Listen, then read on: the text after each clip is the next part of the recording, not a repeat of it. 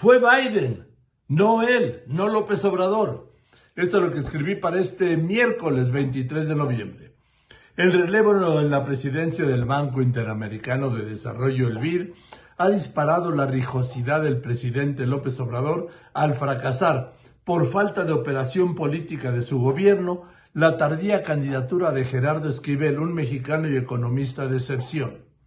Y todo por la arrogancia, pues tras el retiro de su candidata Alicia Bárcena, apenas 10 días antes de la elección, propuso la de Esquivel, que en el apresuramiento recibió solo dos, dos votos de los 28 gobernadores del BID.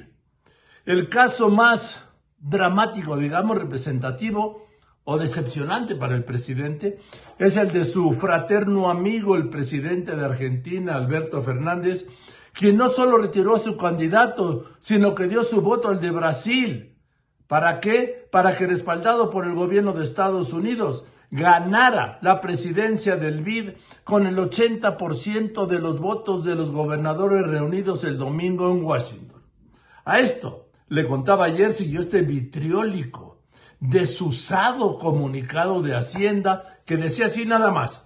Lamentamos que en las elecciones del BID continúe la política de más de lo mismo. Se eligió la propuesta del gobierno de Brasil apoyada por el de Estados Unidos. Agradecemos el apoyo que nuestro candidato recibió, Gerardo Esquivel, por dos países de Latinoamérica. Dos de 28 reconoció Hacienda.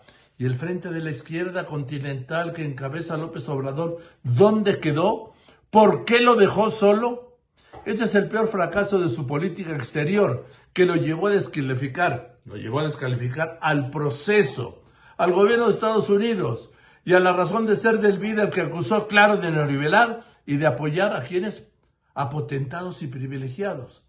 Esta fue la prevista reacción a un fracaso de operación internacional de su gobierno en el que, como siempre, las culpas son ajenas, nunca, nunca propias, siempre de otros.